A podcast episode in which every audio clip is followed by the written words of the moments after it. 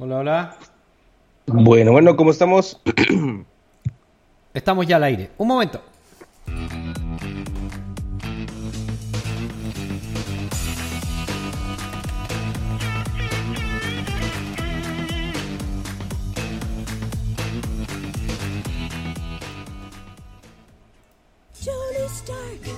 You feel he's a cool exec with a heart of steel. As Iron Man, all jets ablaze, he's fighting and smiting with repulsor rays. Amazing armor, There's Iron Man. a blazing bomber. Wow, muy buenas tardes queridos amigos, muy buenos días. Estamos nuevamente reunidos el 11 de mayo del 2022, un día para recordar y olvidar para siempre para cualquier crypto holder que existe en el mercado, puesto que ha sido, no es la, la quiebra definitiva, pero ya preveíamos que una, una caída brutal por parte de Luna, un proyecto que era prácticamente los más importantes que existían en criptoeconomía con una pérdida total de valor de aproximadamente el 95% en apenas unas horas.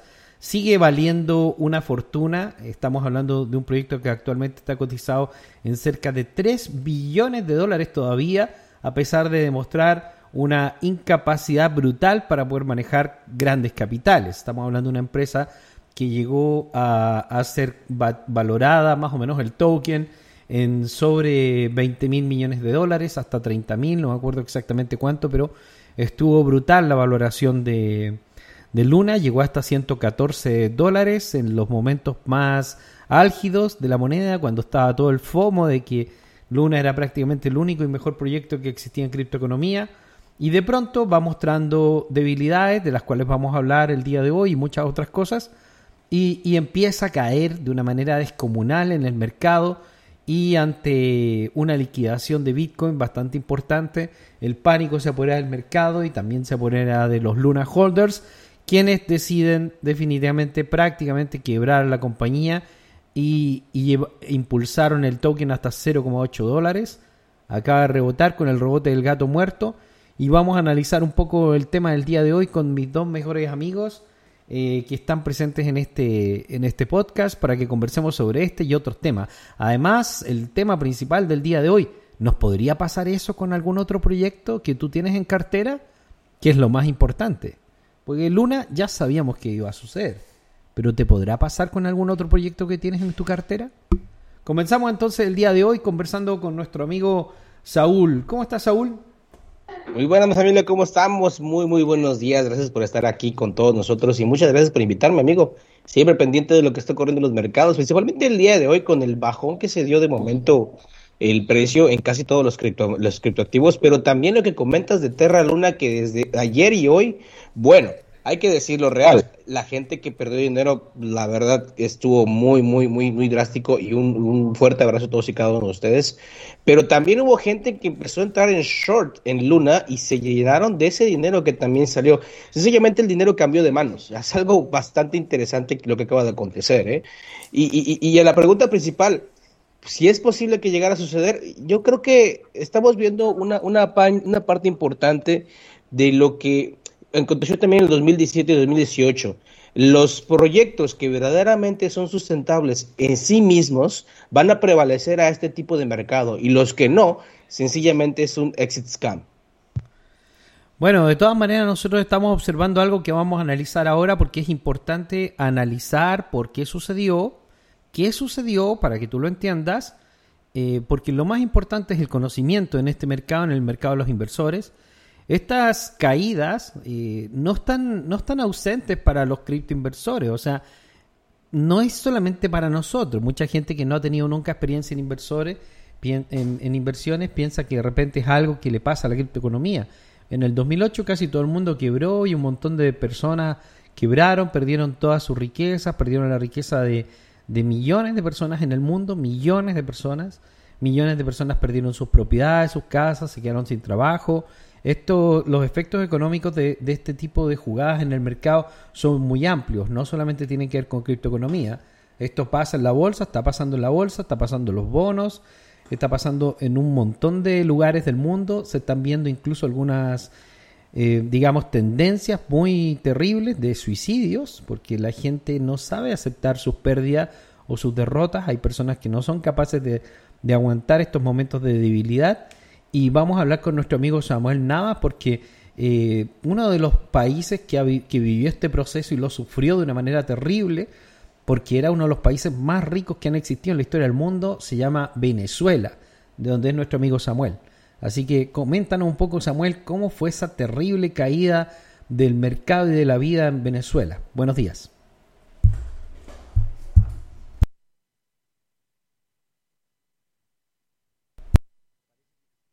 Parece que se nos durmió Samuel. Parece que se nos, se nos quedó ¿No será que tiene problemas de conexión? se nos quedó dormido. Bueno, puede ser también que tenga problemas de conexión. ¿Nos puedes explicar qué pasó exactamente con Luna y por qué una moneda estable que supuestamente vale un dólar de pronto vale 0,50 centavos?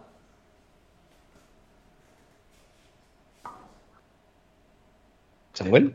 No, tú, tú, Saúl. Saúl. ¡Ah! Si Samuel ya sabemos que no está en línea, hombre. Oh, perdón, me quedé esperando a Samuel.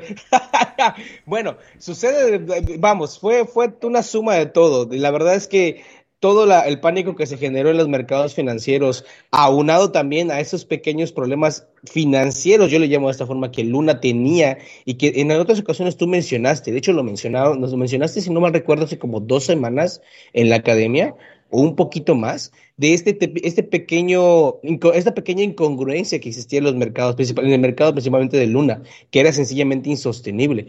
Lo que sucedió es que toda esta bajada del precio del Bitcoin fue básicamente también por un dato que salió hace uno, uno o dos días, que la, Fundación Luna vendió todos sus Bitcoins para tratar de mantener la colateralización con la paridad de UST.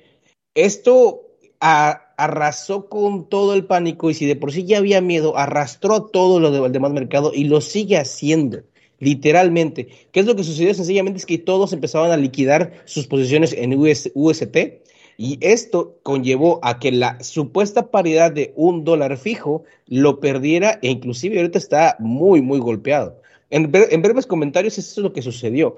Y lo que, la verdad, lo que verdaderamente está preocupando en estos momentos, al menos para los que todavía mantienen sus posiciones en Luna, es que literalmente Luna no está ni siquiera tratando de mantenerse y su, su, su fundador o el, el CEO no está haciendo declaraciones. Hizo una declaración de que iba a sacar una, una estrategia, algo que, que ayudase a mantener y a la- al momento, al punto de ahora, no ha declarado nada. Entonces, la suma de desconfianza y de seriedad, yo considero que la- los inversores están buscando seriedad, esa falta de seriedad en el CEO y en el proyecto como tal, pues ha dejado de, pues más que Pero- nada, más que dejar, a, a- Pero a- a- sí, sí sacó en la última hora un comunicado, pero se ve bastante insu- in- insustancial, ¿ah? bastante, bastante insustancial. Tú tienes razón. Oh, pues mira, aún así, o sea, lo está peor. Creo que si sacas algo es que es por la intención de, ok, vamos a tratar de aminorarlo. Pero si sacas una declaración que sencillamente es insustancial, como comentas, aún más, de- de- aún más eh, desacreditas tu propio proyecto, ¿de acuerdo? Entonces, a mí, como comentábamos eh, eh, hace dos Bueno, días que pasó esto, básicamente se supone que otro de, otro de los problemas que sucedió es que cuando empezó la caída, el mismo Terra empezó a vender y liquidar los, los, los Luna. Para Es supuestamente sacar el dinero de los Luna y sostener la moneda estable Terra. Entonces ellos mismos ayudaron a este colapso. Además, en este momento hay un fuerte rumor de si es que vendió los bitcoins o no vendió los bitcoins, porque los bitcoins se movieron de wallet. Algunas personas que dicen que se liquidaron en forma privada, otros no. Hay muchas sospechas además porque salió un, un documento en las últimas horas donde muestran que la Fundación Luna fue mm, cancelada el 30 de abril. Eh, es decir, hace, hace menos de cinco días. Con lo que supuestamente no tienen responsabilidad legal en este caso de la caída. Pero yo creo que sí van a tener una responsabilidad legal y esto probablemente va a terminar, probablemente va a terminar en prisión este tipo, el, el coreano. ¿ah? Ahora se está discutiendo, sí, porque no es exactamente un- una, una Ponzi de estafa, porque es un proyecto que estaba relativamente bien organizado, con protocolos, con algunas cositas por ahí, como para mostrar que estaban haciendo algo, pero era totalmente un Ponzi respecto de que necesitaba la venta constante, tanto de los UST como de los Luna, para poder mantener la- el funcionamiento del sistema. Y como, Claro. no te- y como no tenían capital para pagar las ganancias de lo que estaban ofreciendo en Anchor, eh, la gente se asustó porque vieron que tenían apenas 150 millones de dólares, que fue lo que nosotros avisamos en este podcast hace prácticamente una semana.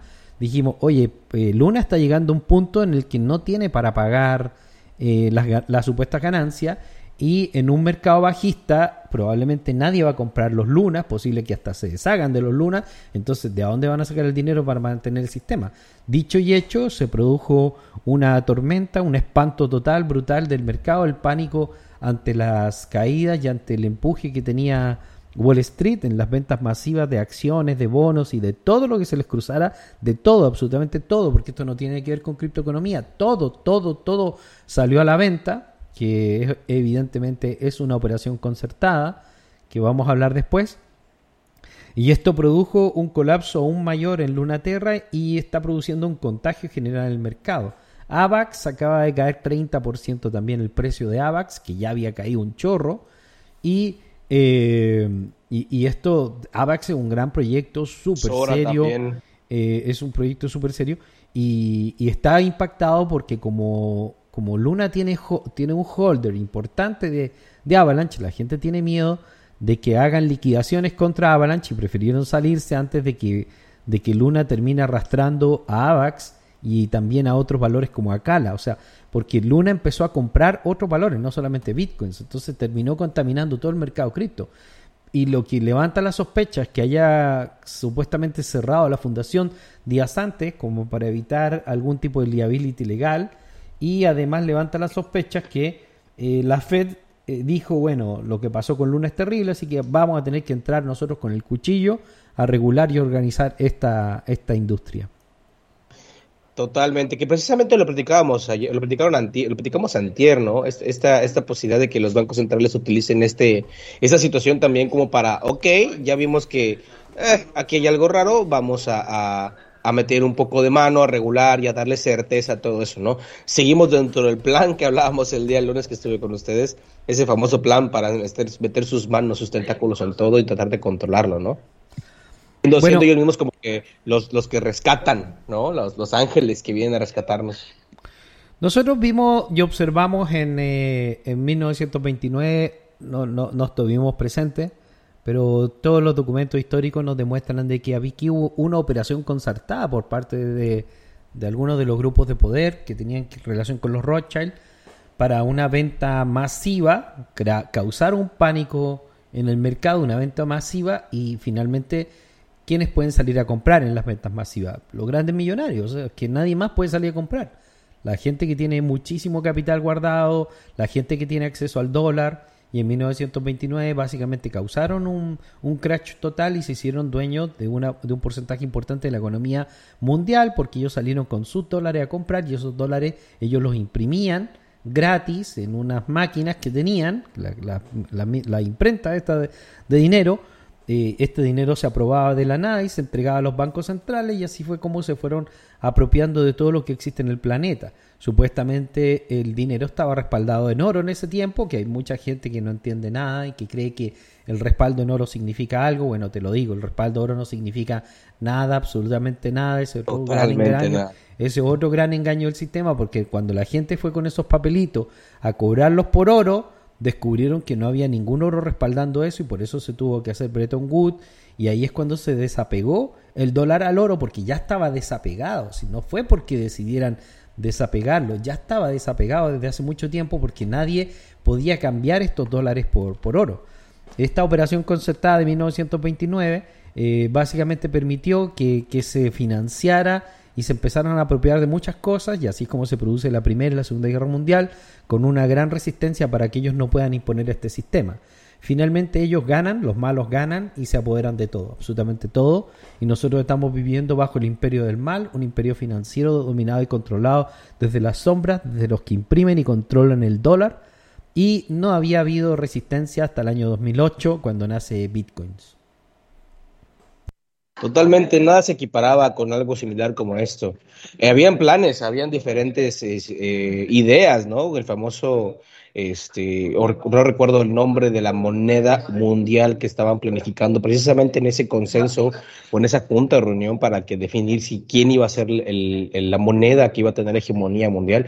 No recuerdo ahorita el nombre. Habían buenos proyectos que de hecho, no estoy muy seguro, no recuerdo muy bien si en el, en el white paper de Satoshi Nakamoto él menciona este concepto de moneda donde también Bitcoin va relacionado, ¿no? Claro, en esa época no, no se tenían ideas de todo esto, pero el, el plan de trabajo, la estructura es, es muy similar al Bitcoin, que de hecho creo que sí lo menciona. No sé si tú te acuerdas el nombre de este proyecto, si no ahorita lo busco, lo busco y te lo comparto, pero no había nada equiparado, sencillamente nada equiparado que pueda eh, contrarrestar, o más que contrarrestar, comparar y facilitar aún más las cosas que lo que ocurrió en el 2009 con el señor, nuestro amigo Satoshi Nakamoto, el Bitcoin. Satoshi Nakamoto, algunas personas creen que es un engaño por parte del sistema para que las masas puedan aceptar una nueva economía digital 100% controlada. Esto, aunque es una teoría que podría ser plausible, no se ve muy realista porque es precisamente Satoshi Nakamoto a través de la invención del bitcoins que vemos que es un acto de rebeldía total frente al sistema financiero que nos apunta a una dirección y crea una industria que es la criptoeconomía. Por primera vez en la historia eh, le decimos al sistema no necesitamos un sistema de intercambio económico gubernamental. Nosotros podemos crear y podemos tener acceso a sistemas eh, independientes, eh, los cuales nosotros podamos tener monedas privadas, podemos tener sistemas económicos privados, donde podamos tener independencia y descentralización. Porque el problema que tenemos en la sociedad, que fue lo que enunció Satoshi Nakamoto sin decirlo, porque la forma más inteligente de decir las cosas es a través de los hechos. Él, él dice en los hechos, sin, sin hacer un discurso político en la ONU, él dice, oye, no puede ser que sigamos teniendo gente que está en control del sistema financiero y del sistema monetario, porque esto funciona como una especie de bomba nuclear en contra de la población, porque ellos siguen imprimiendo dinero, se lo siguen pasando a sus amigos y sus amigos siguen comprando y comprando y se están apoderando de absolutamente todo lo que existe en el mundo. Y además están empobreciendo a las personas. Y, y esta es la situación de fortalecimiento que nosotros estamos observando eh, ahora yo, yo me escucho perfectamente bien. No sé si alguien nos está escuchando como para que lo comente en el foro que también nos está escuchando. En el 2008 se plantea entonces esta, este enfrentamiento al sistema y tenemos gran éxito, tenemos un éxito enorme. La criptoeconomía ha crecido desde esa fecha hasta trillones de dólares y a pesar de lo afectado que se ha visto en las últimas semanas, no ha fracasado en nada. O sea, acaba de fracasar un proyecto que tampoco ha muerto para siempre, que se llama Luna, pero por lo pronto nosotros estamos en una buena situación, en una situación eh, positiva del mercado donde podemos salir adelante con todo esto. Así que eh, vamos, vamos analizando un poco si este dominó que, que acaba de iniciar Terra podría afectar a nuestras otras inversiones, Saúl. Adelante, vamos a revisarlo. Sinceramente, yo creo que de momento va a únicamente un movimiento generalizado, ¿no? O sumado al, tema macroeconómico mundial y también sumado a la desconfianza que en este momento lo que va a acontecer con Luna va a contagiar a los demás. Pero sinceramente considero que este daño se va a quedar aquí y, como mencionas, ¿no? Luna todavía tiene chance de poder hacer las cosas bien y enmendar el error eh, y dejarlo como una especie de aprendizaje para otros futuros proyectos que deseen tener algo similar a Luna, no cometer este mismo error. Nosotros ya habíamos comentado en este canal con nuestra querida amiga Emi, un gran saludo para ti. Yo, hoy día que estaba un poco ocupada no pude. Saludos. Básicamente eh, que las monedas algorítmicas en realidad son tan insustanciales como las monedas fiduciarias, es decir, que se imprimen de la nada. De hecho, hemos contaminado el ecosistema cripto con dólar. O sea, mucha gente dice, oye, pero ¿qué sentido tiene el sistema cripto si nosotros estamos ligados totalmente al dólar? Yo les digo, bueno, correcto, tienes la razón. Nosotros hemos permitido que el dólar se introduzca dentro del sistema criptoeconómico y, y, domine un poco los impulsos a la baja y al alza. Si nosotros estuviéramos totalmente desapegados de la, de la economía mundial, la criptoeconomía probablemente habría sido menos afectada. Pero como nosotros estamos bastante utilizando como parámetro, la mayoría de la industria está utilizando como parámetro eh, el dólar, evidentemente nos va a afectar porque casi todos los pares que nosotros tenemos de, comercialización de estas monedas están eh, principalmente apegados al dólar, no al Bitcoin. Nuestra moneda principal dentro de la criptoeconomía no es el Bitcoin, es el dólar. El, el Bitcoin es la moneda que acumula más valor, pero la mayoría de las transferencias se hacen en dólares. Por eso nos vemos tan afectados cuando desde el mercado externo el dólar ataca a la economía mundial, no solamente al dólar. Y esta es una operación concertada nuevamente, exactamente como el hundimiento del Titanic fue una operación concertada, como el crash de 1929, una operación concertada, el, el, crash del 2008, una operación concertada. Cuando tú la estudias y la investigas, te das cuenta que fue una operación concertada. Ahora nosotros estamos frente a una caída en la economía mundial en la cual mmm, todo lo que ha sucedido, todo, todo, todo lo que ha sucedido ha sido una decisión gubernamental. O sea, estamos partiendo de una economía terriblemente impactada, no por la supuesta pandemia, sino que por las cuarentenas, Saúl. Ellos cierran todos los mercados mundiales, limitan la comercialización, destruyen las industrias, destruyen los trabajos con todas estas políticas de, de los encierros, donde nos tuvieron eh, encerrados durante prácticamente un año. Nosotros estuvimos hablando y haciendo programas, yo en lo personal, donde yo les decía, oye, el problema es que esto no termina aquí, esto está recién comenzando. O sea, recién está comenzando porque todavía no hemos visto los efectos de la pandemia. Y lo que nosotros estamos viviendo son los efectos de la pandemia y de las decisiones gubernamentales. Y lo que nosotros estamos observando es una destrucción de la economía mundial que funciona casi como un plan organizado al que le llaman el Reset COVID y la Agenda 2030. Eso es lo que están instalando frente a nuestros ojos, Saúl.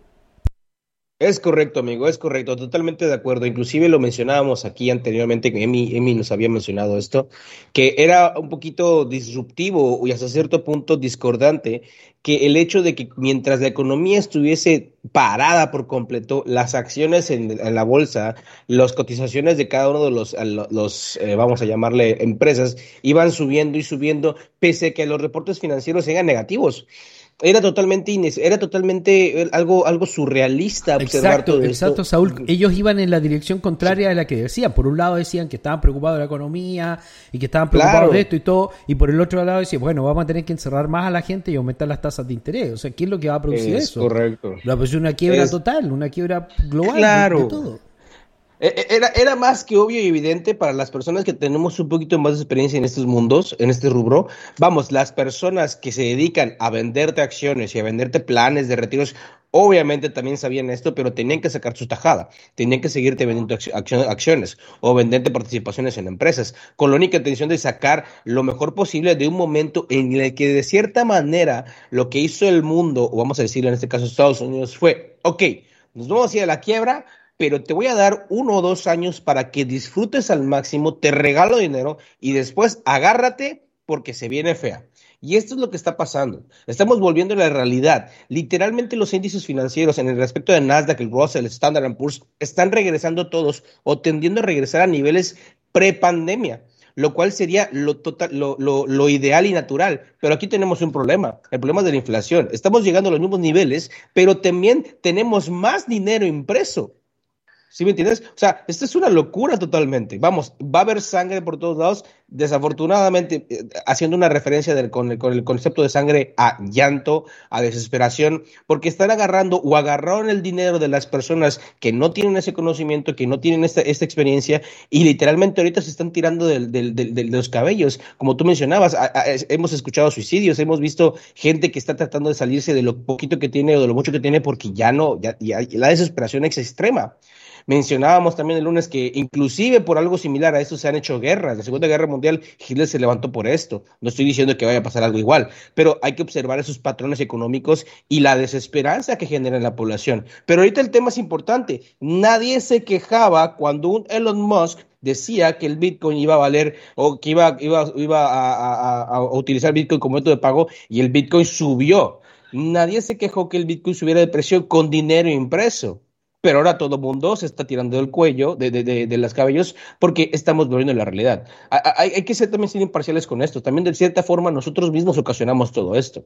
Ahora, ¿qué es lo que estamos haciendo? Regresar a la realidad, volver a lo que es natural. Nos está costando mucho, porque, claro, uno o dos años con dinero regalado, claro que todo el mundo se acostumbra y muy fácil, y ahora que te dicen ya no hay, y al contrario, me debes y te va a costar más caro vivir, entonces ah, ya, ya como que no soy, ya no soy pro Trump, ya no soy pro Biden, ya no soy pro dólar, ahora ya estoy con criptomonedas, pero ¿qué crees? Ahora todo el mundo, como tú, como tú mencionabas, el USDT está contagiado en el Bitcoin, el, el Fiat también está contagiado en el Bitcoin y, y los movimientos macrofinancieros o macroeconómicos se están reflejando en las criptomonedas. Ahora, solamente es cuestión de aguantar, porque como tú comentas, estamos en una etapa de transición. Los cambios que se van a generar con esta pandemia y encima esa agenda de 2030 son cambios bruscos y estamos iniciando. Vamos, de un punto de vista personal, agradezco que sea como una bendita, o agradecería que esto fuese como una bendita, como una, una bandita de, de cuando te cortas y te pones una bandita que te lo arrancas y te duele un rato. Preferiría eso a que literalmente el desgarre sea gradual y poco a poco, y eso generará más desesperanza en la comunidad y muchísima más desesperanza a todos. Y eso es muy malo con un mundo que está miedo, que tiene miedo de un virus que no sabemos en cierta, cierta existe, pero que, que está latente y que muchos han sufrido por estos, por una, una recesión, por todo, agregarle que es poco a poquito la gente todo este movimiento no es buena idea. Espero de todo corazón que la, este movimiento o estos cambios sean bruscos y rápidos. Lamento las palabras, pero considero que sería mejor a que sea gradual gradual y paulatino. Nosotros hemos perdido un año de crecimiento de mercado, estamos retrocediendo a los precios que más o menos tenía el mercado hace un año, que siguen siendo buenos. O sea, en la mente de las personas de pronto la criptoeconomía está fracasando, pero, pero realmente no, no está, no está fracasando. Se han estado creando un montón de proyectos que están en desarrollo y, y nuestra economía está bastante más sana que el resto de la economía fiat. La economía fiat probablemente va a seguir colapsando. La economía, la economía, la criptoeconomía va a volver a recuperarse en el próximo anuncio de impresión de dinero. En cambio, la, la economía normal va a ser más impactada aún por la, por la nueva impresión de dinero. El gobierno de los Estados Unidos avisó y anunció que van a imprimir nuevamente una pequeña cantidad de dinero para mandar 40 mil millones de dólares al conflicto de Ucrania. Y, y todo esto, y van a tener que anunciar muy pronto, posiblemente cómo van a tener que sal- sal- salir al rescate del gobierno de los Estados Unidos porque ya se les acabó el dinero y probablemente muy pronto van a tener que anunciar nuevamente la impresión masiva de trillones de dólares que nuevamente van a impulsar el mercado hacia arriba de manera momentánea. El problema que estamos teniendo es que las impresiones duran cada día menos, o sea, antiguamente se hacían estas impresiones y duraban uno o dos años. Ahora no alcanzan a durar tres meses, cuatro meses. Tienen que estar anunciando esto, estas impresiones masivas cada tres o cuatro meses. La criptoeconomía está sana. Si bien ha perdido parte de su tamaño, realmente eh, los proyectos no están decayendo, no están teniendo ningún problema. El proyecto Luna es un proyecto bastante ficticio y la verdad es que esperábamos que sucediera esto. ¿Por qué? Porque evidentemente no puedes jugar con los grandes capitales del mercado. O sea, tú, tú no puedes pretender sacar una moneda que compita contra el dólar, más, más encima de manera algorítmica y que no tiene ningún respaldo. O sea, es que esto no tiene lógica. En una moneda como DAI no llama mucho la atención porque su capitalización es baja. Pero cuando ya te conviertes en Terra y ya estás moviendo 20 mil millones de dólares y estás mal utilizando este dinero, porque se imprimen estas monedas estables y con eso mismo salieron a comprar eh, bitcoins. O sea, eh, era todo un truco, era, era, era, un, era un, monopoly al que estaba jugando Du Quoin. Entonces, cuando, cuando entró este juego y te metes con el dólar y te metes con la Reserva Federal, bueno, es mala idea. Fíjate que los mejores proyectos del mundo no han sacado monedas estables. Ni Ethereum sacó moneda estable, ni Solana sacó moneda estable, ni Avalanche sacó moneda estable. Son los proyectos más chicos los que están sacando monedas estables. Proyectos que no tienen dinero, que no tienen fondos, sacan estas supuestas monedas algorítmicas. O sea, ahora estamos viendo una gran, gran, gran cantidad de proyectos sacando monedas algorítmicas que al final, a mi juicio, y el de Emi, y el de Saúl, porque hemos conversado sobre esto, es como, es como una especie de veamos cuánto, cuánto agarramos nomás, porque al final están haciendo exactamente lo que venían criticando la criptoeconomía. Imprimen dinero, se lo pasan a sus propias cuentas, con eso roban, roban dinero en el mercado, se roban otros activos. Digo robar porque ellos están entregando nada, nada. Están entregando una moneda que no vale nada. US Terra no vale nada. Eh, XUSD no vale nada. DAI no vale nada. Ninguna de estas monedas vale nada. No tienen ningún respaldo. Cuando vayan esas empresas a buscar los dólares que supuestamente tienen respaldados, no van a encontrar nada, absolutamente nada. No hay nada que respalde estas monedas. Las únicas monedas en el, en el mercado que son, que son utilizables y que son recomendables son las dos que algunas personas me criticaron por, por recomendarlos, que son USDT, Tether, y USDC, Coinbase. Eso es lo único que se puede usar en el mercado porque es lo único que tiene un respaldo legal y ellos tienen la aprobación del gobierno de los Estados Unidos. Ellos eh, cumplen con las regulaciones, van los reguladores y revisan eso. Y nosotros tenemos que llegar a un híbrido, o sea, vamos a tener que convivir con la CBDC y vamos a tener que, que, convivir con las monedas estables. Si yo les decía, cada vez que hay una invención, la invención se agrega al sistema. La invención no, no, no destruye el sistema. La, inversión, la, la, invención se agrega y expande el sistema. Entonces las cripto van a expandir el sistema, van a hacer que sea mucho más dinámico en la Internet y nos van a permitir muchísima más libertad. Pero las monedas estables se están metiendo con donde no deben, se están metiendo en las patas de los caballos, eh, Saúl. Totalmente. Y algo que mencionaste ahorita me parece muy curioso. Las monedas que tienen verdaderamente un buen interés, algo verdaderamente fundamentado, o, no están sacando sus, sus, monedas estables. ¿No, ¿No, te parecerá que quizás están surgiendo proyectos queriendo aprovechar esa tendencia o esa, vamos a llamarle tendencia de marketing, de, de promover su propia moneda estable para así de alguna forma, claro, antes de lo que sucediera con Luna, para que así de alguna forma eh, generaran más expectativa del proyecto y eso generaría obviamente más ingresos porque la gente, ah, tiene moneda estable, ah, ah es buena inversión, vamos a meterle ahí. Eh, ¿No te parece que fuese el juego que, que estuvieron jugando cuates, cuates, y Luna lo hizo muy en grande, pero desafortunadamente no le funcionó muy bien? Mira, Luna, to, todo, todo, todo, todo parte del fenómeno DeFi 2.0, donde muchos descubren que se pueden hacer multimillonarios saliendo al mercado con proyectos cripto que no importa si tienen algún tipo de fundamento o respaldo o son útiles para algo. Y entonces pasamos a una segunda etapa, de una tercera o cuarta etapa del, del movimiento cripto, en donde nace la burbuja de la DeFi 2.0 que yo la expliqué y comenté que era una burbuja. O sea, nosotros estábamos en medio de la burbuja, estamos en medio de la burbuja. La burbuja no es mala porque la burbuja expande el proyecto, la industria, pero va creando pequeñas caídas que pueden ser muy intensas.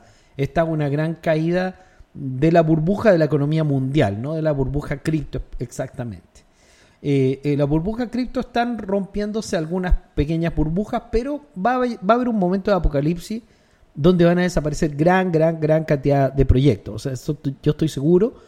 Y, y, este no es el momento de apocalipsis, este es parte de la primera etapa del movimiento de apocalipsis de, de la criptoeconomía, claro. donde nosotros estamos viendo una, un contagio porque la gente se está empezando a enterar y se está empezando a dar cuenta que algunos proyectos que hay allá afuera no tienen ningún fundamento, no tienen ningún sostén, no tienen ningún objetivo.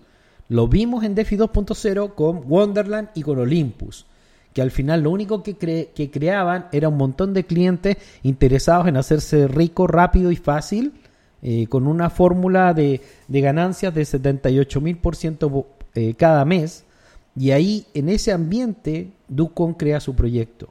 O sea, Ducon toma las ideas del DeFi 2.0, que son totalmente Ponzinomics, y las trae a, la criptoeconomía, pero en grande. Y copia un poco lo que hace Wonderland. Wonderland logró sobrevivir y mantiene su proyecto andando, pero con un 99% de pérdida de valor de su token. Y lo único que a ellos les interesa es crear meme porque al crear MIM, que es una billetera que maneja el mismo Daniel Zeta, él la maneja, eh, él imprime dinero para sí mismo y se ha hecho rico con eso. Y ese es el único eh. objetivo de la mayoría de estos proyectos. Es sacar una moneda estable, imprimir dinero de la nada, sacar 2 o 3 millones de dólares de, de, de esa moneda, comprarse un, un, Ferrari, comprarse un Lamborghini, eh, comprarse una casa, y, y eso es lo que están haciendo.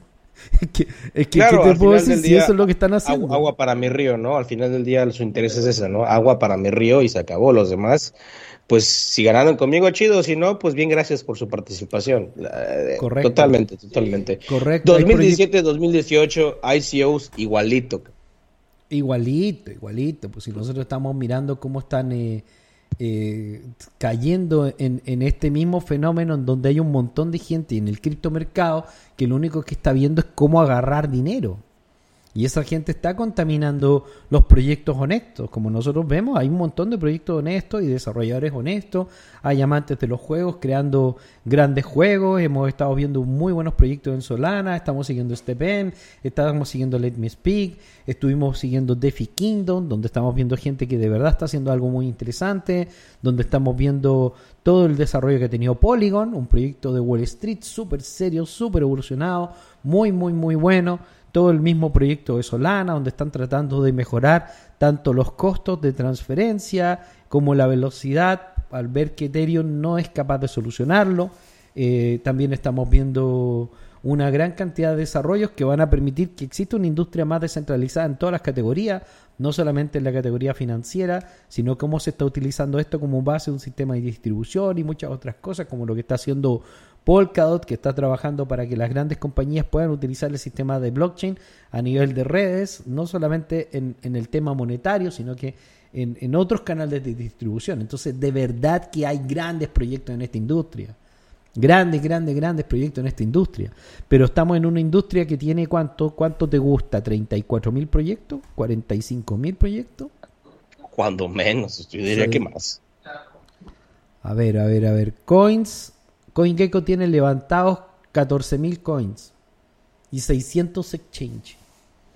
O sea, CoinGecko tiene levantado eso. Creo que CoinMarket tiene más, porque estamos hablando que CoinMarket tenía cerca de 40.000 proyectos que existían dentro de criptoeconomía, de los cuales yo lo he hablado anteriormente, no, no, no estoy sorprendiendo a nadie, supongo, de las personas que de verdad me escuchen y siguen. eh, menos de 100 proyectos tienen algún nivel de seriedad importante en el mercado, porque el resto es una burbuja de, de oportunistas. Por eso es que cuando Total. nosotros empezamos a hablar de las fundamentales en esta en esta criptoeconomía y en esta nueva escuela 2022, también durante el 2021 y 2020, yo siempre dije que había que escoger no más de 5 a 10 proyectos, los que te parecían los más serios para invertir en la construcción de un portfolio y los que tuvieran más fundamentales. Yo me perdí un montón de, de pam pam dam. O sea, todo el mundo me decía, oye, pero es que no agarramos esto, no agarramos esto, no agarramos esto. Pero era puro pam.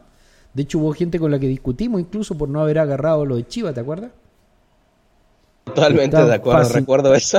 Estaban, fascinados con Chiva y bueno, Chiva no tiene ningún fundamento. Ahora puede que con dinero hagan algo. ahora, ¿cómo Yo siempre he explicado que, que con dinero puede que hagan algo. Si es que, si es que esto es así, cuando ya de pronto lograste a través de una especie de scam levantar una empresa con mucho dinero, como el mismo Duquon, eh, bueno, puede que ahora algo, haga algo porque tiene un montón de dinero. Yo no sé si va a preferir sacar su dinero y, irse limpio con 300, 500 millones de dólares en el bolsillo, que puede ser posible, porque él tiene probablemente ese dinero, que no lo tenía antes de haberse lanzado, y, y- o realmente tener un espíritu de emprendedor y salir adelante y crear el próximo Amazon, el próximo Netflix, el próximo Tesla, que no, no lo sabemos en este minuto, pero yo no le invertiría, yo no le apostaría. Creo que ni así confiaría en él. Sí, sí, sí, Después de ver la capacidad de, de, vamos a pensar mal, en un escenario eh, catastrófico, después de ver la capacidad de esta persona de ser fríamente, eh,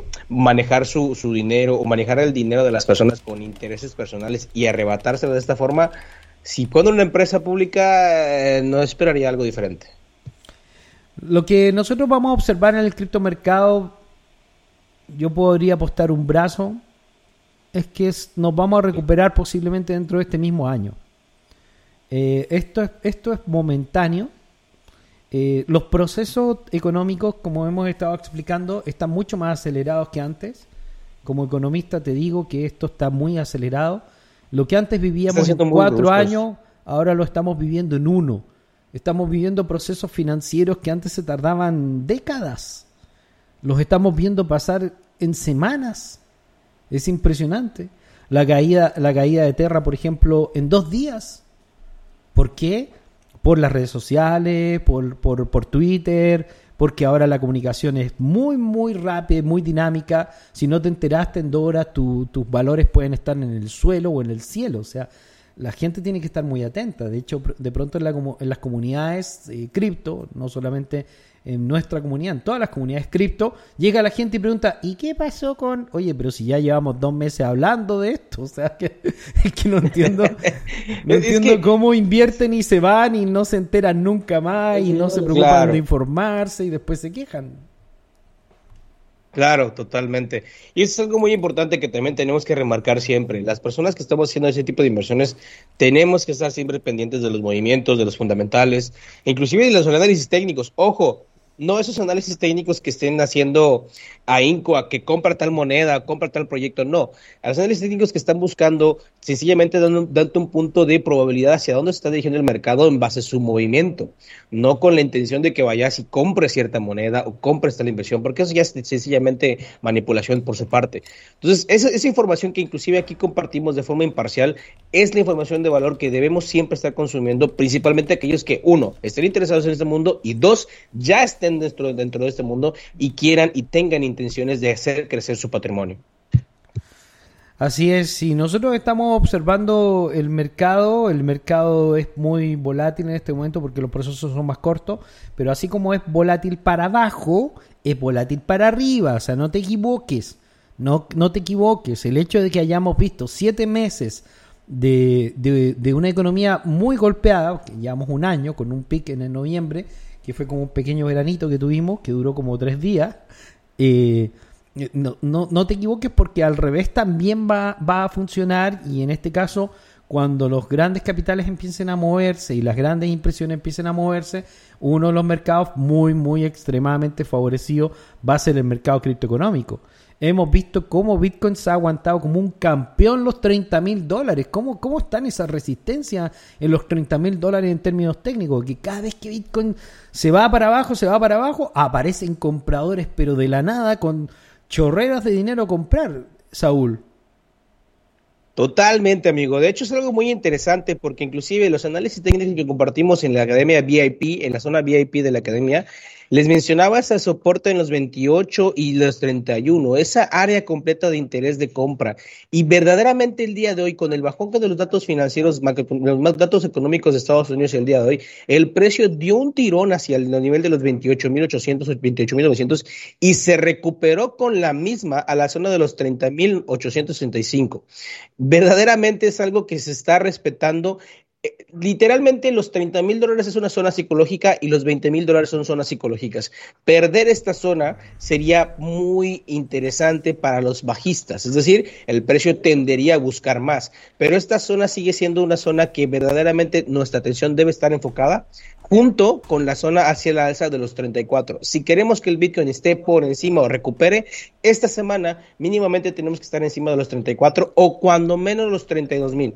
En estos dos niveles estaríamos teniendo una probabilidad más grande de que el precio durante el tiempo se vaya recuperando, pero mientras tanto ta- estaremos atorados en un rango bastante amplio que viene desde los 32 hasta los 28 en el mínimo. Hay que observarlo Tenemos- literalmente el día de hoy es Lo- los proyectos con buenas fundamentales como Bitcoins, evidentemente, eh, tienen, un, tienen un muro de compras muy, muy, muy grande en, en un piso. Nosotros estamos viendo cómo está siendo ah, tremendamente afectado el mercado hoy día y cómo mucho, mucho se está yendo hacia abajo, incluyendo Solana, que es uno de nuestros favoritos.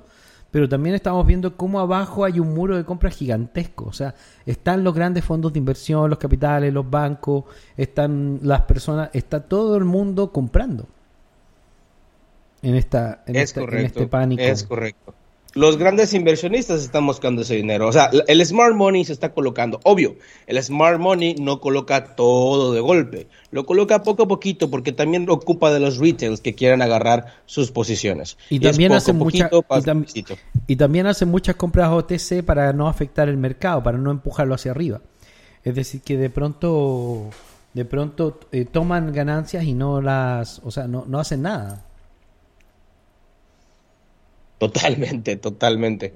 Vamos a ver qué sucede. El día O de hoy me va a ser refiero, me refiero que no mueven la curva hacia arriba. De repente uno dice, oye, los bancos están comprando y la gente dice, ¿por qué no lo vean en la gráfica? Bueno, porque compran fuera del mercado. Claro, y además, eh, volvemos al mismo punto, no van a agregar los trillones de dólares de golpe, no son tontos, ya llevan años, este, el negocio del dinero es años, se desde... la ¡Uf! saben de memoria. De memoria Claro. se la saben. No, la novatada para ellos no es nada, o sea, pe- para ellos una novatada es perder un billón de dólares en un día, ah, novatada, jajaja, y mañana ganan cinco billones, ¿me entiendes? O sea, no, no es nada. Oye, vamos a ver si nuestro amigo Samuel ya está en línea. Hola, aquí, disculpen, no se escuchaba nada. Ahora sí, por fin, Samuel. Oye, nosotros estamos viendo una caída generalizada del mercado que parece una especie de destrucción organizada porque eh, eh, lo- lo- los grandes efectos del mercado, digamos, los grandes impulsos negativos en contra de la economía han sido decisiones de los gobiernos. O sea, los gobiernos decidieron hacer los encierros, crear las cuarentenas, eh, aumentar los impuestos, imprimir dinero y un montón de decisiones que al final eh, van contra la economía, así tal cual se hizo en Venezuela, que fue prácticamente una operación concertada, donde además les decían a, a las compañías que les iban a expropiar y hacer un montón de cosas. ¿Cómo vivieron ustedes este proceso allá en Venezuela cuando a propósito pareció que destruían la economía? Porque ellos decían por un lado que la iban a salvar, pero por otro todas las decisiones que tomaban eh, causaban daño en la economía, ¿o no? Así es. Creo que uno de mis más grandes despertares fue cuando me di cuenta de que todo lo que se estaba haciendo era intencional, porque la matriz de opinión que se busca eh, difuminar o eh, difundir es que eh, todo son errores o que son gente estúpida haciendo cosas y no, para nada. Eh, todo está milimétricamente diseñado para generar un efecto. Y a medida que vas viendo los efectos en tu economía, que todo se va en detrimento, todo se va colapsando, te das cuenta de que hay gente muy malvada haciendo esto a propósito con unos fines que al final uno no entiende. Empezamos con, bueno, con las ejemplo, devaluaciones. Nosotros, por ejemplo, conocemos a George Soros, muchas personas conocen a George Soros. George Soros es uno de los grandes especuladores del mercado y él descubrió uno de los secretos financieros más importantes que existe hoy día en el mundo, que es lo que se llama y se denomina el terrorismo financiero.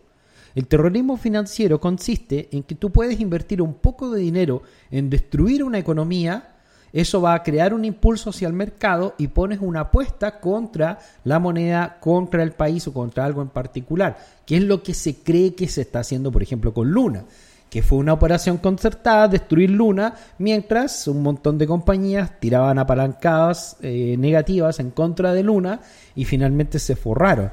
Y esto al parecer lo han estado haciendo en muchas economías del mundo porque parte del objetivo eh, es, es el cambio del modelo, desde un modelo de consumo hacia un modelo digital y para eso primero tienen que destruir la riqueza. Y entonces, en Venezuela, ¿cómo se dio esto? ¿Cómo- ¿Se, veía? Muchos lo vieron. Yo recuerdo, por ejemplo, en el 99 ya mucha gente estaba previéndolo por todos los antecedentes, los precedentes de Cuba, ¿no? Ya se sabía que, por dónde venía el gobierno de Chávez al tener ciertas alianzas y, eh, ciertos economistas keynesianos de su lado. Entonces ya Venezuela obviamente es socialista desde los 60, después de la caída de Pérez Jiménez, y aparte se ha ido construyendo todo este proceso, haciendo crecer el Estado y quitándole el valor a la moneda. Llegó un momento en que el bolívar era más fuerte que el dólar, pero eh, eso fue disminuyendo y disminuyendo y disminuyendo, y a medida que el Estado agarraba más fuerza, la economía va debilitándose más empezaron las expropiaciones, empezó la hiperinflación y bueno, sin contar con toda la parte del narcotráfico, del narcoestado, que se generó una economía aparte, ¿no?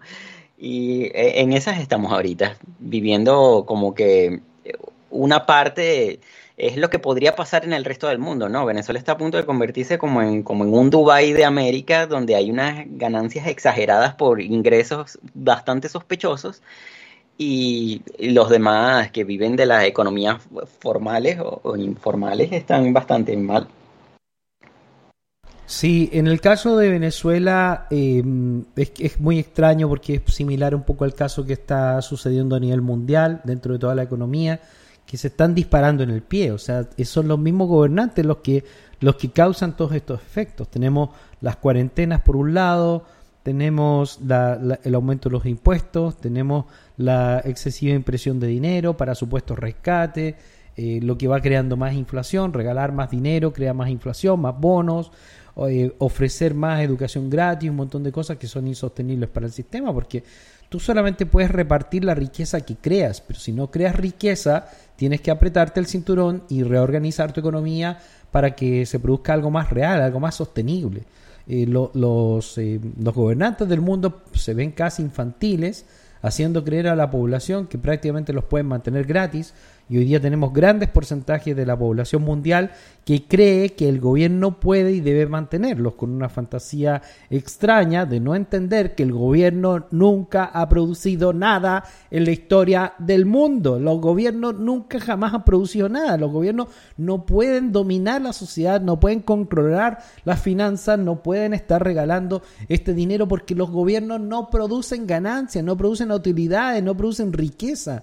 Los gobiernos jamás han producido absolutamente nada. Entonces, la gente está viviendo una fantasía tan extraña y exótica respecto a todo esto que no tiene ningún sentido. O sea, para mí no tiene sentido nada de lo que está sucediendo con respecto a ello.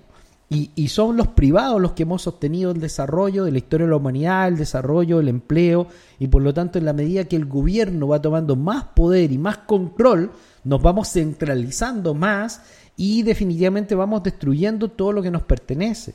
Y, y cada vez que nosotros permitimos que los gobiernos vayan tomando más control, va habiendo más centralización y va siendo peor. Los gobiernos de izquierda son evidentemente terribles y son pésimos para, para la economía mundial, son pésimos para el desarrollo, para las empresas, para el trabajo. Ahora, lo último, la última de los gobiernos, el conflicto Ucrania, eh, está trayendo efectos que van a prácticamente causar estragos a nivel mundial. Vamos a empezar a ver pobreza en Europa como nunca jamás la habíamos visto. Eh, especialmente con todo este tema del petróleo, porque el petróleo es la base en la industria mundial. O sea, si ellos limitan el comercio del petróleo y además lo vuelven extremadamente caro e impagable, eh, esto, esto va a causar eh, que el sistema económico mundial, que se mueve por petróleo, nosotros tenemos una economía que, que depende completamente del petróleo el día de hoy, va a causar el colapso económico que ellos estaban esperando y que están planificando. Si evidentemente ellos saben que todas estas decisiones van a derivar en una inestabilidad brutal. Y mientras tanto, nosotros, los que estamos aprendiendo nuevas formas de relacionarnos con la economía, vamos a tener muchas más oportunidades de sobrevivir. Una de las cosas que, por ejemplo, ha sobrevivido en todo este colapso económico, eh, Samuel, tú que eres experto en el tema, han sido los NFT de Let Me Speak y los NFT de, de Step M. Así es, es, es en realidad impresionante lo que ha sucedido con ese fenómeno, porque le ha dado oportunidad a muchísimas personas. Y los que van a pasar por toda la crisis europea económica, todo el colapso de la economía, van a poder sacar beneficio de todas estas tecnologías blockchain porque son una alternativa. Es como la ley de Newton. Tienes una fuerza que está empujando hacia un lado y, y en- automáticamente vas a tener una fuerza que empuja en contra que es el balance también eh, universal, ¿no? Esta es una respuesta a todo lo que es el blockchain y la Web3 es una respuesta a todo este autoritarismo mundial que está existiendo. Mientras observamos todos estos fenómenos, la, la economía mundial sufre y los gobernantes del mundo están hablando de, de- de continuar presionando, de continuar con dignidad luchando sobre el conflicto de Ucrania, limitando mucho más la libertad de las personas y parece ser este el ambiente perfecto para el lanzamiento de la CBDC. O sea, Pues lo- sí, todo- literalmente. todo, todo parece ser el, el- el lugar perfecto para poder eh, lanzar estas nuevas monedas digitales con altísimos niveles de control, que no son monedas realmente, porque una moneda es, es, un, es un valor económico monetario que te permite la libertad de escoger lo que tú compras y en realidad estas nuevas monedas CBDC son más bien una especie de crédito marxista, o sea, es como que Stalin estuviera a cargo de la economía mundial, Mao Zedong, porque eh, básicamente estas nuevas monedas tú no tienes ninguna libertad para usarlas ni traspasarlas, no puedes dársela a tu hijo, no puedes utilizarla para algo que, que el sistema no te permita. Entonces, en realidad, este nuevo sistema CBDC no es un, no es un nuevo sistema monetario, sino es un nuevo sistema de crédito con un concepto marxista, Saúl. Saúl, ¿Saúl está ausente. Yo lo que veo es que, por ejemplo, eh, todas estas CBDC que además eh, van a ser como el sustituto del dólar, ¿no? Tenemos la caída de Luna, que es una moneda algorítmica que ahora quiere pasarse a colateralizada, pero todas estas monedas que están colateralizadas como USDT, que están respaldadas en, en, dólar real, eh, son igualmente impresos el dólar. Entonces, es, es, más de lo mismo, ¿no? Aquellos que, están, que van a sacar las, las CBDC son los mismos que imprimen el dólar y siguen manteniendo la hegemonía económica. En el, en el programa del día de hoy, parte del objetivo es tratar de analizar un poco si a otras monedas les podría pasar. Yo, yo veo una moneda absolutamente insostenible, porque es una moneda que no tiene ningún fundamento real, que realmente no ha tenido ningún éxito. Eh, ha engañado mucho al público, a nosotros nos ha tenido pendientes varias veces de lo que hacen, porque hacen anuncios y promesas y cosas por el estilo, y de pronto no pasa nada. Es una moneda que en realidad eh, es una burbuja total, es una especie de Ponzi, eh, es un scam, eh, 100% scam. Yo diría que si pueden, desháganse ese scam las personas que aún lo tienen. Se llama Cardano, querido amigo Samuel. Saúl. wow, esa no me la esperaba. A ver. Cardano es uno de los proyectos más inconsistentes que existe en el criptomercado porque en realidad, aparte de la creación del token y de la supuesta red, no hay ningún desarrollo real eh, que tenga ningún soporte. Es una moneda que ya tiene muchísimos años y que no tiene ningún beneficio estructural superior en ningún aspecto, como el que, por ejemplo, ofreció en algún momento Solana, eh, que tiene que resolver, evidentemente, en forma técnica todavía, pero que, que está desarrollando, ¿no? Cardano es una moneda que se basa en puro marketing, donde su creador lo único que hace es prometer la mejor moneda del mundo y llevan eso como siete años. Eh, creé la mejor moneda del mundo, creé la mejor moneda del mundo. Esta moneda es muy superior a Ethereum. Da conferencias, viaja por todo el mundo, se saca fotografías desde las pirámides de Egipto y vuelve a decir que su moneda es la mejor del mundo y que va a ser la, la moneda más importante del futuro. Y ese es el único sostén, es como el sostén de Terra, de que lo único importante al final es la compra de bitcoins. Esta es peor todavía Cardano. Cardano es mi primera mi primer target de, de, de colapso económico en algún momento debe ser mi número uno. Sí, yo creo Fíjate que, que, tiene- algo curioso. eh, No, no, sí, sí, amigo. No, no, por favor, Saúl.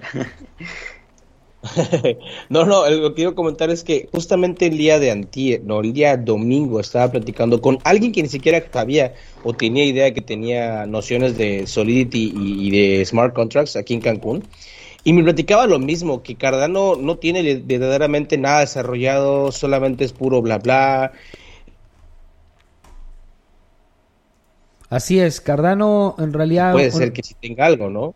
No, es un proyecto absolutamente insustancial, no, no tiene nada. Ellos han prometido un montón de veces hacer muchas cosas, eh, están atrayendo algunos eh, desarrolladores, programadores supuestamente, pero no hacen nada. O sea, llevamos esperando desde, no sé, somos siete años más o menos, según yo recuerdo, desde que se creó Cardano. ¿Cuándo se creó Cardano? ¿Alguien, ¿alguien se acuerda? Uy, no me acuerdo, yo lo conozco como el revisamos. 2017. Sí, llevan un montón de años y todavía no tienen nada en el mercado, no hay nada operativo. Solana en, en un año sacó como 7000 proyectos y Cardano en 7 años no ha sacado ni, ni 20. Algunas personas postean el, el- el sistema Cardano y, y nada es funcional. Los grandes lanzamientos que ha hecho Cardano, todos han fracasado. Bueno, Cardano es mi primera anti-recomendación. Técnicamente hablando, inició en el 2017. No, espérame. 2017, cercano a octubre del 2017. Sí. Así es, ya en aquel entonces era toda una promesa. Yo compré un montón de Cardano que se fueron en, en un exchange que se llamaba Cryptopia, más nunca lo recuperé. Pero Criptopía, ¡uh! sí, eso es otro de los grandes fracasos. Eh, y sí, como es, lo que pasa es que Cardano no, no ha ofrecido solución alguna y entre las promesas ni siquiera está la mejora en, en las transacciones ni, ni nada. No tienen absolutamente nada. No tienen incentivos a los desarrolladores. eh, no tienen nada, pero mucha gente especula con el precio y aún así tienen un market cap inmenso. Oye, bueno, se, se filtra en, las redes internacionales de que efectivamente eh, el colapso en, en la caída del precio, que yo pensé que jamás íbamos a llegar a 30, yo pensé que el piso estaba en 35 y creo que no me equivoqué en, en esta, en esta percepción. Llegamos más abajo por culpa de Luna, o sea, fue Luna el que liquidó los bitcoins que tenían guardados. Por eso se llegó más abajo en el mercado.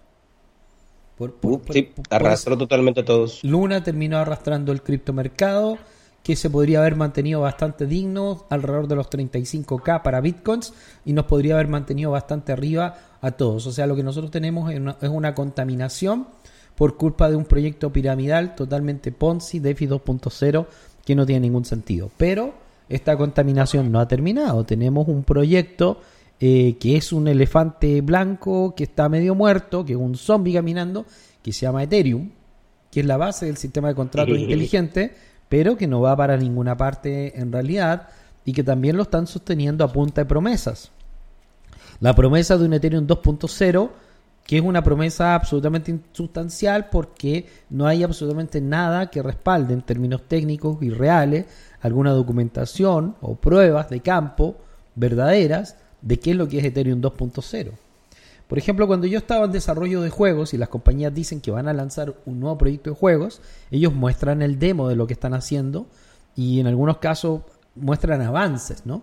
Pero Ethereum no, no- muestra nada porque en realidad no tienen nada. Probablemente no tienen nada. Esta moneda se sostiene bastante bien porque es una moneda que tiene mucho uso en el mercado, es muy favorita y hay muchas personas que han vuelto a utilizar Ethereum como una base de refugio dentro del criptomercado, pero Ethereum en sí no tiene un proyecto real y habría que ver cuando avance este proyecto real si realmente eh, tiene algún fundamento. La tercera moneda del criptomercado es Tether, es estable, pero en realidad no es una criptomoneda. Esto es un proyecto fiat dentro del ecosistema cripto. No es totalmente sano y tampoco es totalmente negativo.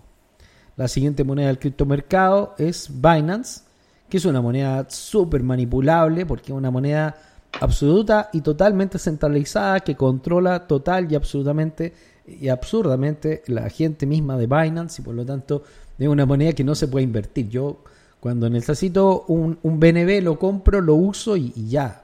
Pero jamás he mantenido, creo que ni dos días un BNB. Eh, Bueno, evidentemente tuvo un impulso y- y produjo muy buenas ganancias porque Binance es una compañía súper importante que yo no creo que vaya a fracasar en nada, pero no es una buena inversión BNB. Después, en el sexto lugar, porque aparece USD Coin, que es la moneda más estable que existe en el mercado, la mejor moneda de fiat del mercado es la moneda estable de Coinbase porque está súper, súper, súper regulada y controlada.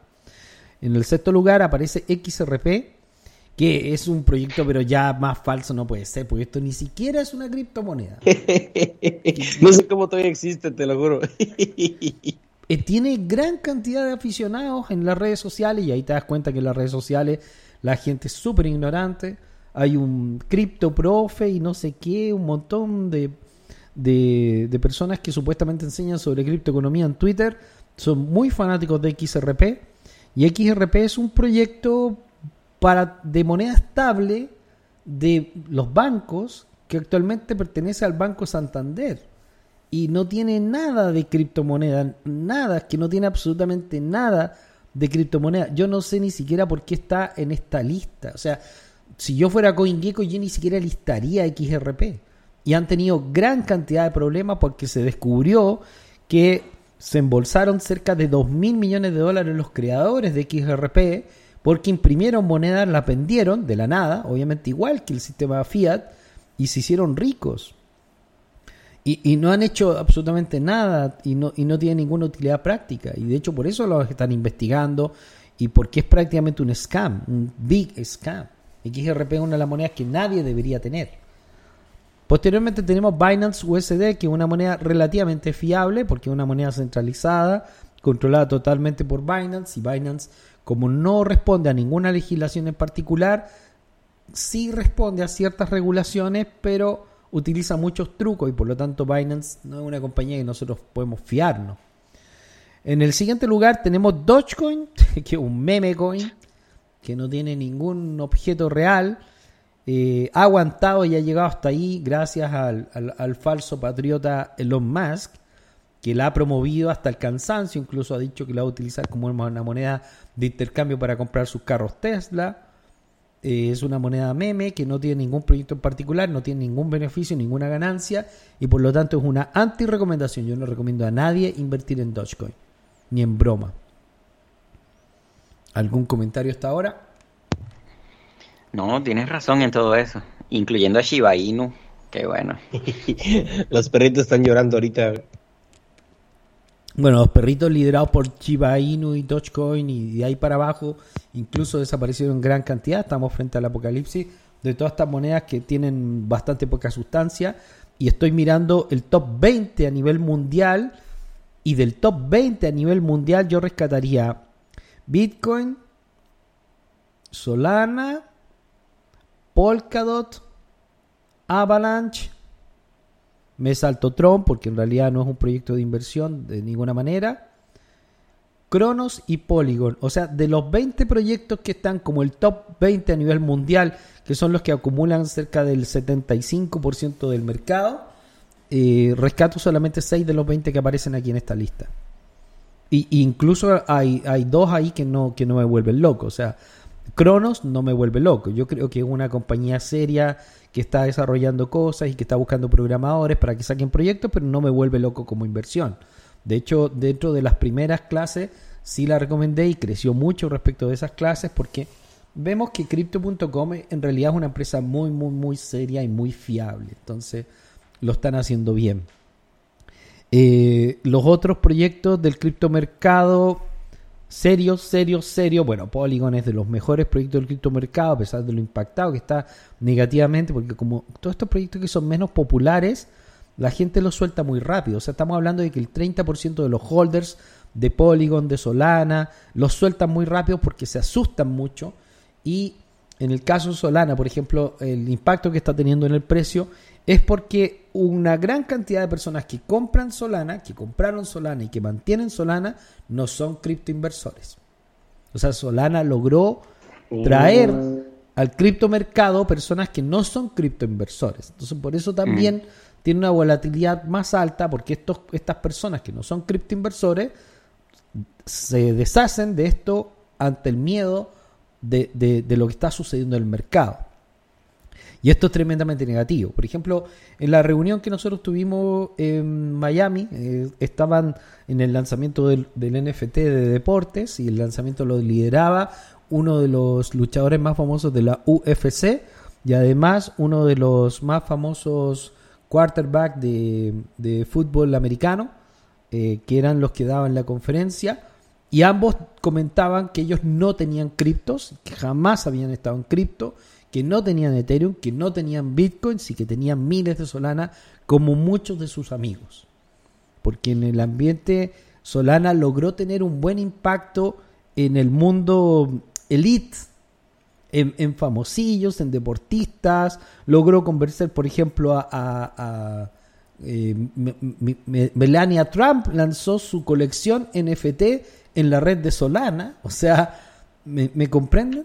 Ellos hicieron Sí. una muy buena promoción para colocarse en ese segmento que dampeó muy fácil Solana en este evento porque son personas que no tienen conocimiento de criptoeconomía en realidad. Así que seguramente se va a recuperar bastante bien. Después para abajo tenemos algunos de los proyectos que están relacionados con el ecosistema de, de Polkadot, que a mí me parece muy serio, pero como Polkadot no ha terminado su proyecto y se ha ido retrasando bastante, y, se ha ido retrasando bastante en sacar eh, eh, aplicaciones más funcionales de cara al público, como las que sí estamos usando con Solana, entonces eh, es bastante negativo el impacto. Bueno, el día de hoy está regalado el ingreso a Step M. Yo creo que Step M tiene un, un poquito de agotamiento. Yo no me arriesgaría tanto con, con valores muy caros en el caso de, este nuevo NFT de, que corramos y caminemos para ganar dinero. No me arriesgaría tanto, pero, pero sí recomendaría entrar para quien pueda, porque ah, como Solana bajó tanto, los NFT de StepM están muy baratos el día de hoy, ¿ya? Están baratos. para comprar uno. Cuestan 12 solanas, 13 solanas estas eh, zapatillas digitales y te pueden dar bastante ganancia. Creo que no es mala idea comprar una para quien quiera trotar. ¿Qué opinan ustedes, chicos? ¿Qué, qué piensan? Bueno, ahí Chaining se cayó Wow. brutalmente porque no va para ninguna parte ese proyecto tampoco. Wow, yo, yo la verdad es que ahorita que lo empezaste a platicar, no lo había visto desde ese punto de vista, y sí hay muchos proyectos que verdaderamente no, no deberían estar en ese nivel. Y ahorita uno, uno del que me llamó la atención es ApeCoin. Hace, hace como unas semanas estuvo en, en boca de todos y ahorita no manches, está inclusive mucho más barato que su precio inicial. Y eso ya es preocupante a más no poder, porque conozco amigos que se, se apalancaron con ApeCoin para hacer sus no sé qué cosas con, con los NFTs de Ape, de Bored Ape, y Dios santo, no, no, no, wow. Lo que pasa es que lo- lo- qué los, ape, los ape han sido un trending topic a nivel mundial, cabrón. Incluso Neymar se compró y casi todos los famosillos han estado comprando los apes. Entonces, probablemente los apes se sostengan. No era una mala idea sacar los ape coins. De hecho, no creo que sea mala idea. Eh, ellos han prometido que van a lanzar un metaverso. Entonces puede ser interesante comprar, pero nosotros los inversores profesionales entendemos que las promesas pueden no cumplirse y por lo tanto no es una buena idea invertir en, en- en- en promesas. Ya en este caso la promesa del metaverso de Apecoin, la promesa de que van a sacar esto, lo otro, la promesa de Ducoin de que va a comprar y que va, se va a mantener el, el UST y un montón de cosas. Hay que entender muy bien lo que es un proyecto de una promesa. Es ahí donde se cae la mayoría de los inversores a nivel mundial. Esta situación, que estamos en un momento de pico hacia abajo, eh, se va a terminar muy pronto, yo diría. Puede que, que- que haya una bajada todavía, sí puede que haya una bajada todavía, pero yo lo que observo es que va a haber un agotamiento de este tema, van a tener que hacer algunos anuncios en contrario. Eh, la- la- el, el índice, en el índice de precios de inflación creo que fue 0,3, Saúl. Corrígeme. Saúl se fue. Sí, porque este- escuché que estaba en el trabajo. Bueno, la predicción era de 0,2 y entonces salió 0,3 y produjo un mini pánico en el mercado el día de hoy de personas que piensan que esto refuerza la idea que tiene el mercado de que las tasas de interés van a ser aumentadas mucho más de lo que han dicho, que es lo que está causando el pánico general a nivel global. Pienso que este estoy, pánico, perdón, pienso que este pánico está totalmente exagerado y que por lo tanto este anuncio sobre la inflación, sobre el IPC, que realmente se vio como negativo por parte del mercado, es una reacción exagerada y sin fundamento, porque en realidad ya está relativamente controlada supuestamente la inflación y por lo tanto esto podría llevar a pensar, eh, a mi juicio, de manera más inteligente como economista, que ellos no van a poder aumentar mucho más la tasa de inflación, que ya están cerca del límite de lo que pueden aumentarle y que probablemente incluso sea Oh. eh, menos en la vida real. ¿Qué opinas tú, Sí, sí, Saúl? sí, sí, sí, totalmente. Perdón, discúlpeme, de repente se me fue la señal ahorita. Este internet se me estaba yendo un poquito, pero aquí estoy de vuelta. Es correcto, el índice de precios de consumo, de, de consumo fue de 8.3, con- es un, un subido, es, es más con respecto a lo que fue el año pasado, lo que indica una desaceleración. Sin embargo, los precios solamente subieron un punto uno por ciento en relación a marzo y abril. Esto quiere decir que pese a todo, los precios siguen manteniéndose estables. Entonces, hay una pequeña discrepancia, lo cual está también indicando, como tú comentas, que ya se está acercando a ese, vamos a llamarle malamente, pero únicamente con intención de ser ejemplo, punto de equilibrio donde, el pre- donde la inflación poco a poco va a ir cayendo. Por tanto, eso también genera especulación sobre las próximas subidas de tasas de interés. Otra de las cosas que tenemos que tomar en cuenta es que apenas se subieron las tasas de, interés en, Estados Unidos hace una semana, si no estoy mal. Entonces, lo- los resultados de esa decisión se van a dar hasta el siguiente mes. Estos resultados están correspondientes al mes anterior. Es decir, eh, vamos a decirlo de esta forma, eh, sí, al mes anterior, sí, sí, literalmente el mes anterior que fue abril. Y, y vamos a observar, lo que va a estar muy atento el mercado es cómo. Es decir, la inflación, cómo se va, a controlar a partir de estas nuevas, estas nuevas medidas.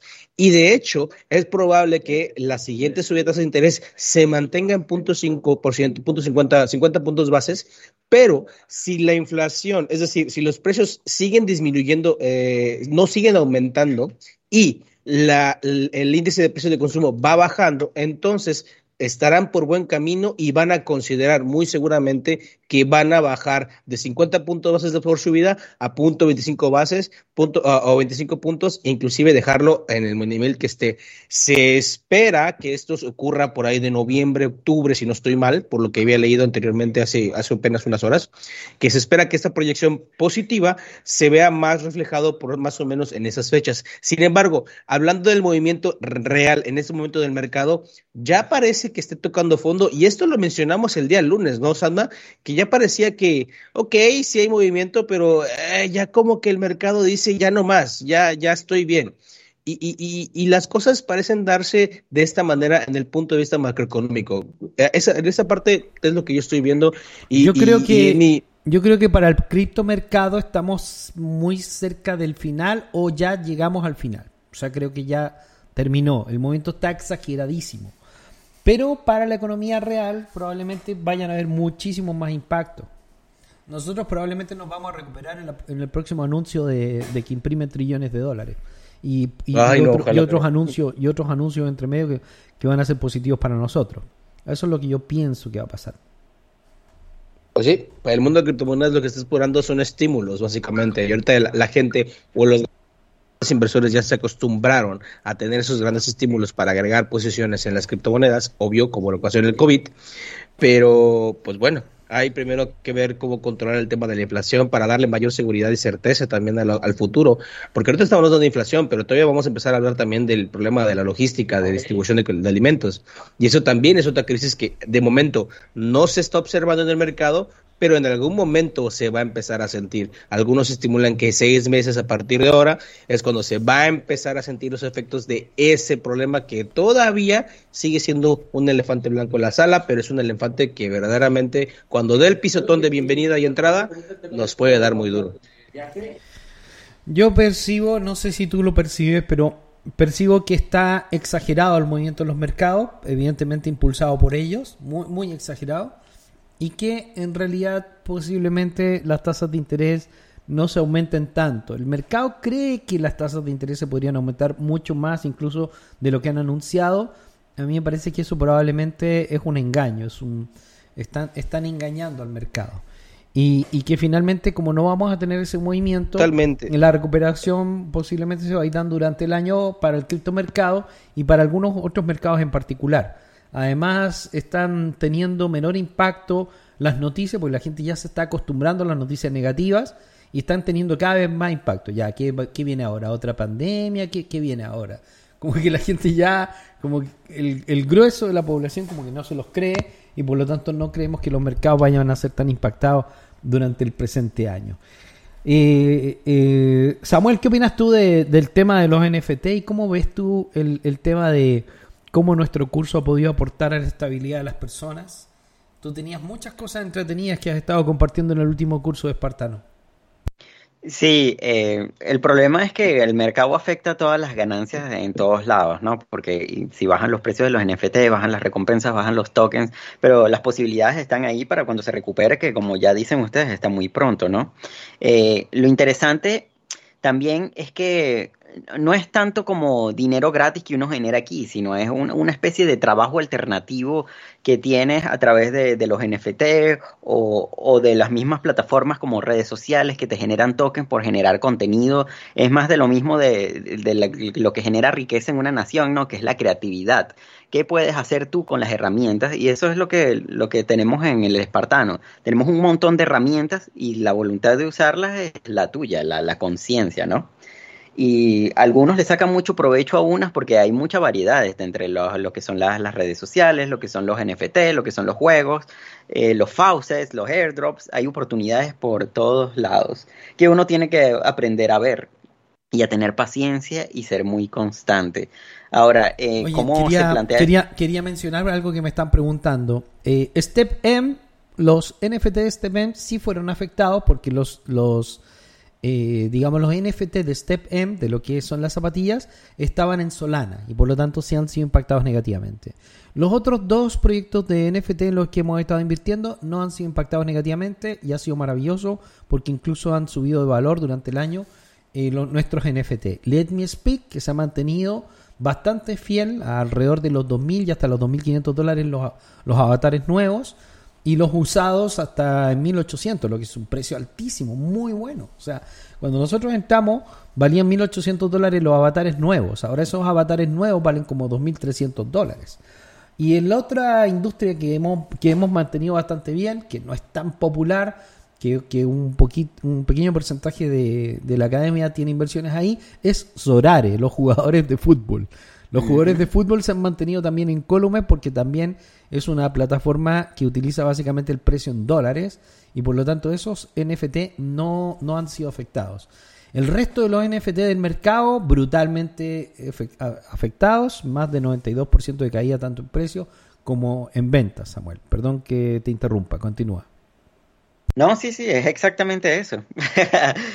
Lo que pasa es que depende de la función del NFT, ¿no? Como dice Sorar es algo impresionante porque además se mantiene del fútbol, ¿no?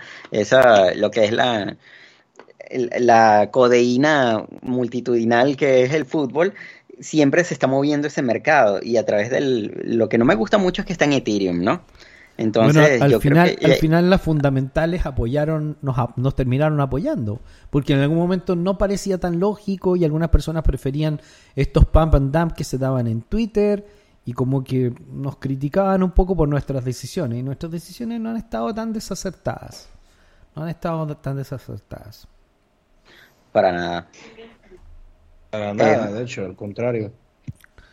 Sí, hay algunas cosas en las que evidentemente hemos sido engañados igual que el resto del mercado, donde nos hemos estado cayendo, pero en general más o menos los movimientos que hemos dado han sido bastante sólidos y favorables a todas las personas que estudian con nosotros en la Academia de Samna, así se llama por ahora nuestro sitio mientras lo estamos actualizando para que pase a llamarse muy pronto Criptofinanzas. Si nos escuchas por primera vez y algún amigo te compartió este podcast sobre criptoeconomía y la situación económica mundial, te invito a que te inscribas en la academia y tomes alguno de los cursos que tenemos a disposición. El más recomendable es Criptomillonario con todo lo que es el inicio de cómo invertir en criptoeconomía y estamos hablando de eh, www.samnaacademia.com lo puedes buscar en línea como Samna Z-A-M-N-A eh, y por ahí están algunos links ligados normalmente a estos podcasts también para que puedas irnos buscando por internet. Creo que Criptofinanzas ya está redireccionado también criptofinanzas.io y, y mucho más. Así que, queridos amigos, si viene una mañana terrible en la que estamos viendo la caída de luna que ha contaminado todo el criptomercado, les puedo decir que este pic probablemente no dure tanto rato tan abajo. Eh, vamos a ver un poco cómo avanza el tema del, el- del, del- del- IPC, pero creo que en el mismo mayo deberíamos ver una mini recuperación. Yo no creo que nos sigamos hundiendo. Me podría equivocar, pero me parece que los índices económicos indican que Técnicamente hablando, deberíamos, deberíamos sostenernos o, o ir hacia arriba, ¿no? Cuando menos mantener esos later- laterales en, en- en espera de ver esos resultados de estas nuevas políticas, principalmente la subida de tasas de interés. Considero lo mismo, no espero mucha volatilidad ya, pero al menos espero que cuando menos tengamos un rango bastante extendido. Sí, yo tampoco espero un alza brutal durante mayo, pero lo que sí espero es que, es que haya terminado el mercado ba- bajista este mes. Eh, así que todavía vamos a mirar un poco qué pasa en los próximos días y semanas.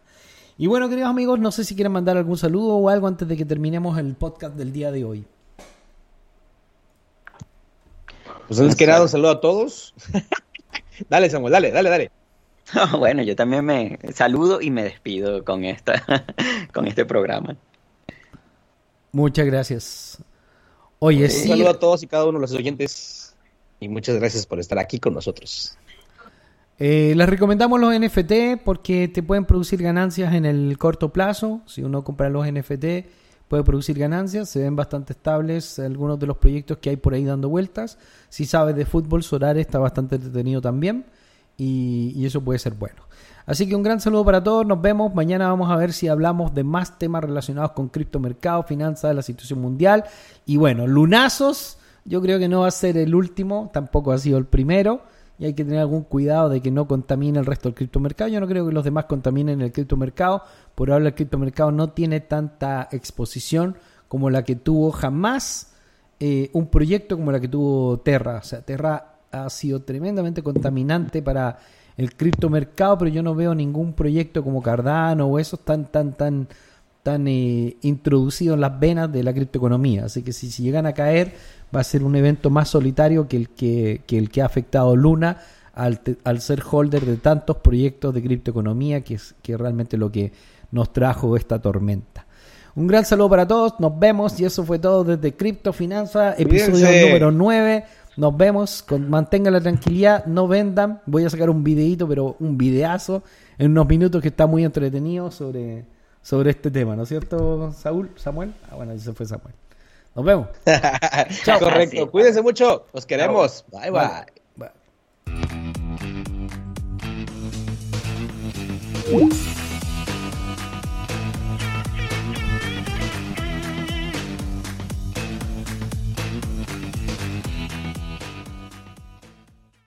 Tony Stark makes you feel he's a cool exec with a heart of steel. An Iron Man, all jets of blaze. He's fighting and sniping with repulsor rays. Amazing armor. There's Iron